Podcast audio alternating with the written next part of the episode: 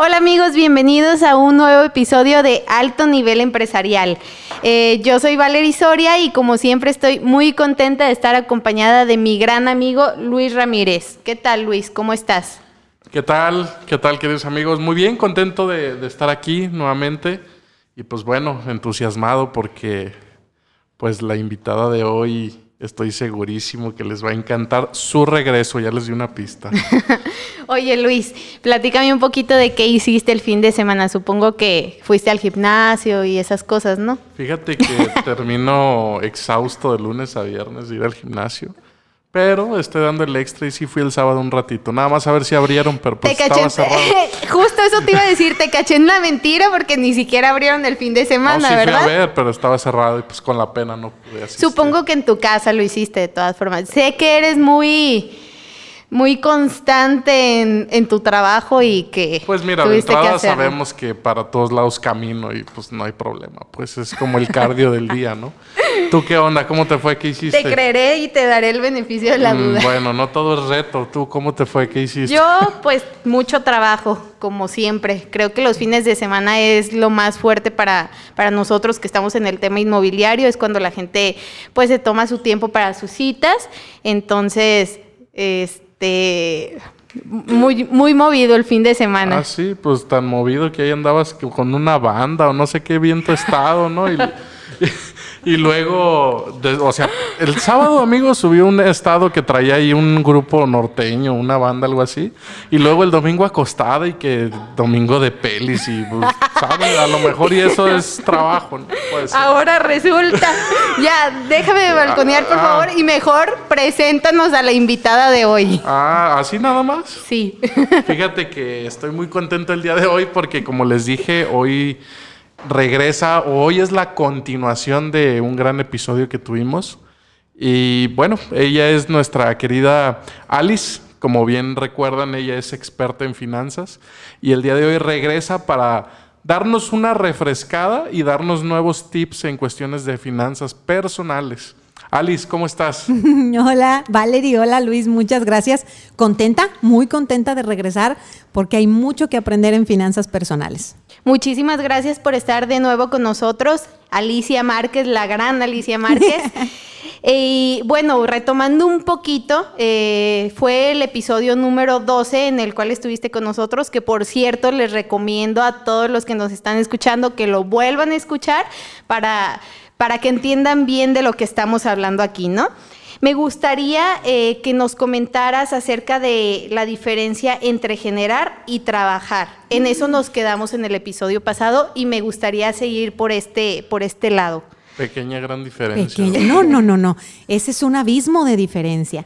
De hecho, me encanta que me den la oportunidad de compartir educación financiera porque estoy convencida de que la única forma en que podemos generar prosperidad es con educación financiera se presentan oportunidades, se presentan cambios, pero si no tenemos educación financiera es como si no tuvieras las herramientas para. Entonces, algo que genera un cambio dimensional en la forma de pensar es el dejar de usar la palabra trabajar.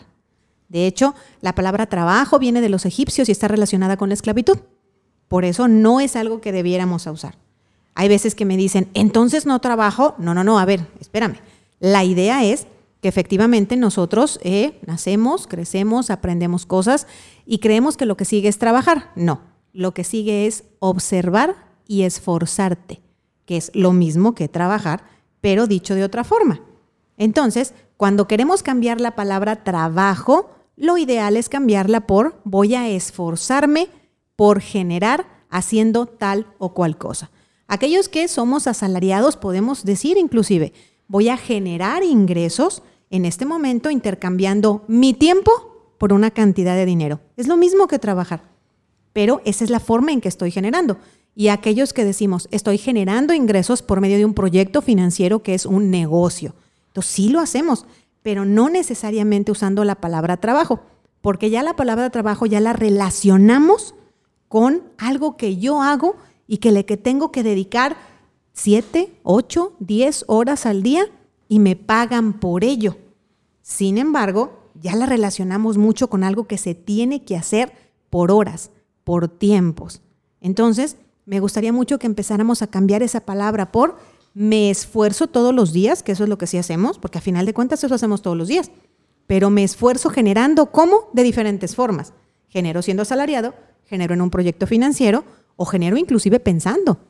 ¿Cuántos o cuántas personas conocemos que ya han llegado a un nivel de estabilidad financiera que solo buscando ideas y generando ideas y compartiéndolas con otros ya reciben ingresos?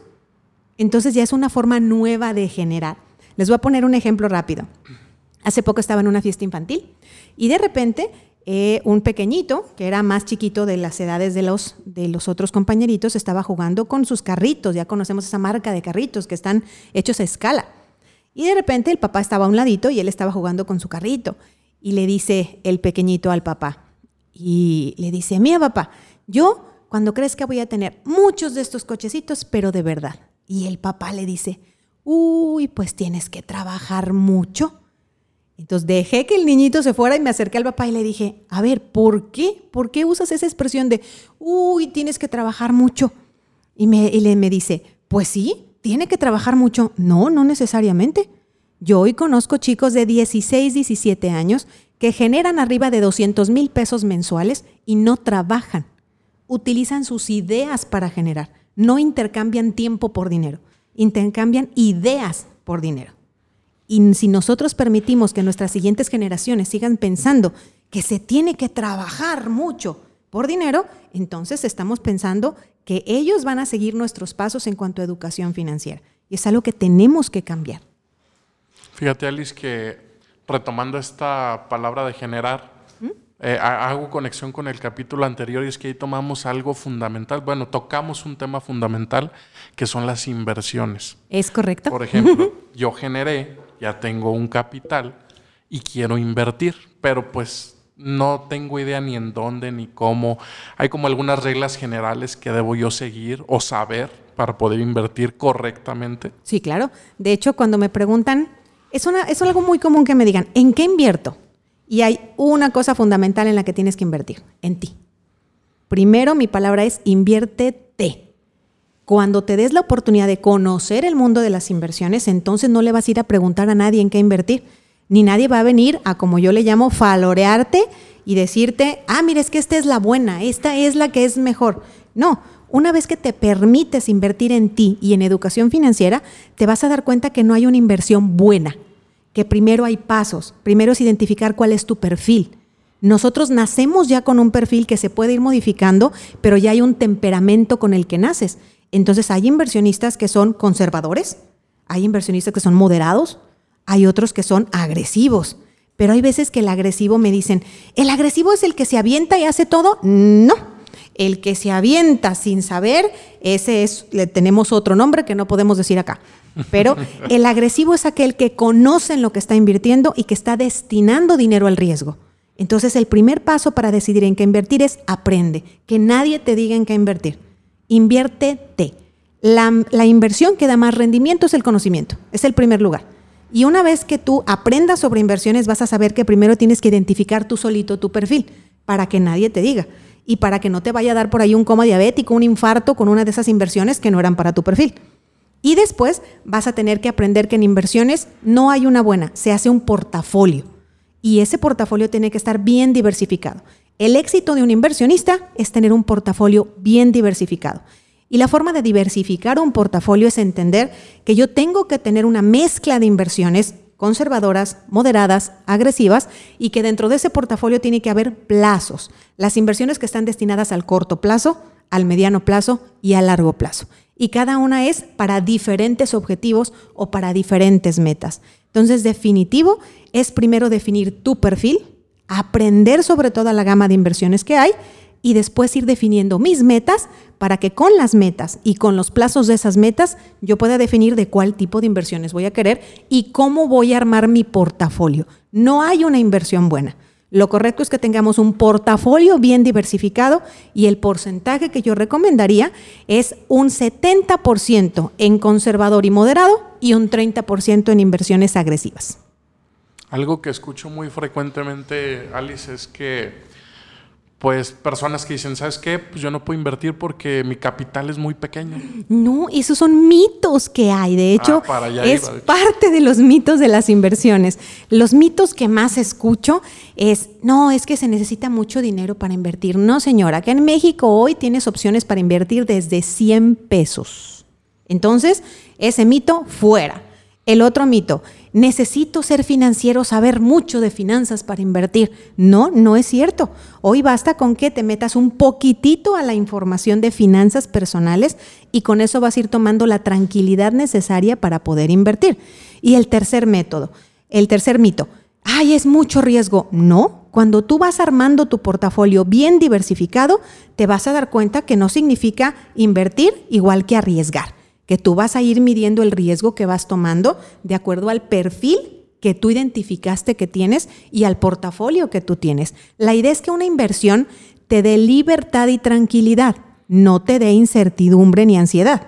Ahí está la diferencia. Oye, Alice, así como hay inversiones, pues también hay gastos, ¿no? Y hay algunos que hacemos que son completamente innecesarios. Sabemos que esto tarde o temprano pues puede afectarnos eh, a nuestras finanzas. ¿Qué tip nos puedes dar tú para evitar esto? Híjole, fíjate, de hecho, ahí hay algo bien importante, Valerie. Por ahí, dentro de poco tiempo, espero venir a compartirles un reto que estoy haciendo que se va a llamar de deudora inversionista. A Luis le encantan los retos. Ah. Ya con eso vamos bien. Luis, Sí, no, ya no, estás. no, sí, de hecho estoy Ya listo. estás. Mira, un- uno de los errores que cometen los inversionistas, o, o bueno, las personas en general, es que queremos invertir, pero no quiero saber. No, no, yo eso no, no le entiendo. No, tú, tú dime, tú dime en qué invertir. Y de repente te encuentras por ahí con gente que no tiene escrúpulos y que te lleva a inversiones fantasmas sin preocuparse primero por el soporte de tus finanzas personales. El soporte de tus finanzas personales es que tengas un control adecuado de tus deudas y que tengas un control adecuado de tus gastos. Si inicias a invertir sin tener el control de esas dos, es como si tú solo te pusieras el pie, porque después tus inversiones no van a poder madurar. Después vas a necesitar dinero porque no tienes un control de deuda y vas a retirar tus inversiones antes de tiempo. O te va a dar ansiedad. O vas a ser de esos inversionistas que como gastas mucho porque no tienes un control de gastos, es de esos que están siempre buscando, ¿y cómo le van mis inversiones? ¿Y, qué sucedió? ¿Y, ¿Y por qué esto? Pero es básicamente porque no tienes un soporte, no hay un control adecuado. Entonces, quien te puede asesorar o quien realmente es honesto para asesorarte en inversiones, antes de decirte una inversión, te orienta cómo tener un buen soporte y control de tus deudas y un buen soporte y control de tus gastos. Entonces, hablando ya específicamente de los gastos, Valerie, lo primero es conocerte. Te puedo jurar que las personas creemos saber en qué gastamos. Cuando ya a mí me toca a clientes, en la primera cita les digo, ¿en qué gastas? Y me dicen, no, hombre, en esto, en esto, en esto. Y les hago una hojita. Y les dejo de tarea que me tienen que hacer un registro detallado de sus gastos durante un mes. Después de un mes que comparamos aquello primero que me dijeron con el registro real, te lo juro que necesitamos un bolillo para el susto. Cuando te das cuenta de la realidad de lo que gastas y que tú creías que sabías, y una vez que separamos esos gastos en fijos, variables y esporádicos, entonces te das cuenta que gastas mucho más en gasto variable, en cosas que no son necesarias. Y ahí es donde se empiezan a hacer los controles. Ahí es donde lo primero que hago es decir, este gasto es variable y este sí se puede reducir. Con la reducción de este vamos a liquidar deuda para eliminar deuda. Una vez que eliminas deuda, ya no vas a tener ansiedad. Y después aquello que destinabas a deuda y a gasto variable se va a ir a inversión. Y ahí es donde empezamos a hacer el portafolio. Pero ya inicias con- como inversionista con la tranquilidad de tener un soporte, no con la tranquilidad de que me urge que me den rendimientos porque yo tengo que pagar deudas y que hacer gastos. Entonces el primer consejo es que nos conociéramos realmente nuestros gastos. Y para ello el consejo es que registres tus gastos durante 30 días y después ha- hagas una separación en fijos, variables y esporádicos. Definitivamente, entonces hablamos de tres pasos muy importantes, que es generar, controlar mi gasto, mi deuda y eh, pues los temas de inversión, ¿no? Así El- es. El saber dónde y cómo invertir. Así es. Perfecto, pues ahí hay bastante información para que la puedan tomar nuestros escuchas. Eh, Valerie, ¿te vas a entrar el reto de un mes? de controlar tus gastos. Sí, con miedo, porque estoy segura que voy a tener que echarme un bolillito, pero, pero sí, Ah, lo acepto. Perfecto, muy bien. Entonces, Da miedo, ¿eh? Da miedo hacer eso, ¿eh? Sí, la verdad sí, pero primero que empiece Vale y por eso. A ver cómo le va. Oye, Alice, eh, fíjate que por otro lado muy contento porque sé que ya tienes tu podcast. Sí. ¿Es correcto?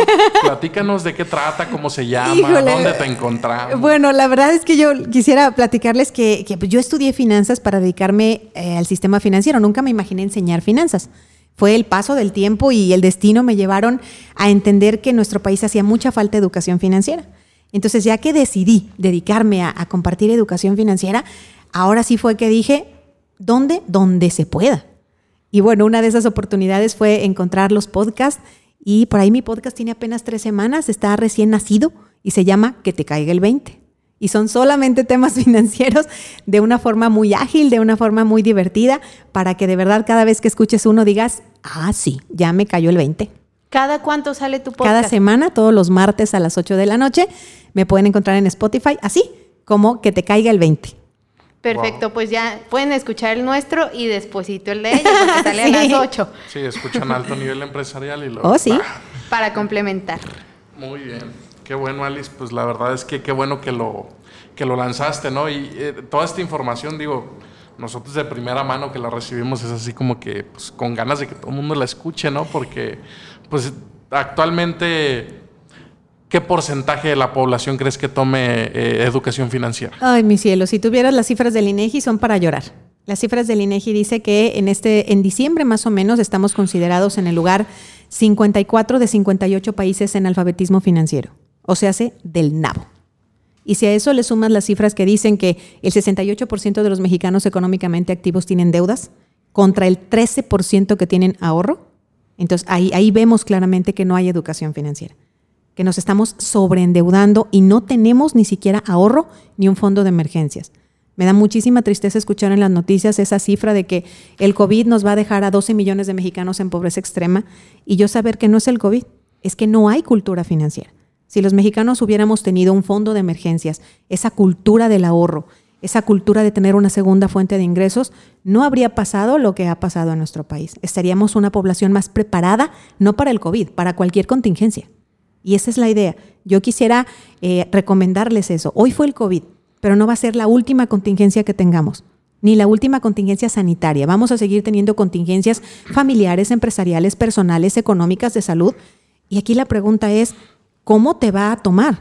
Cuando te llegue alguna de esas otras contingencias en tu vida, esta vez, ¿cómo te va a tomar? ¿Con ahorros? ¿Con fondo de emergencias? ¿Con algún proyecto financiero?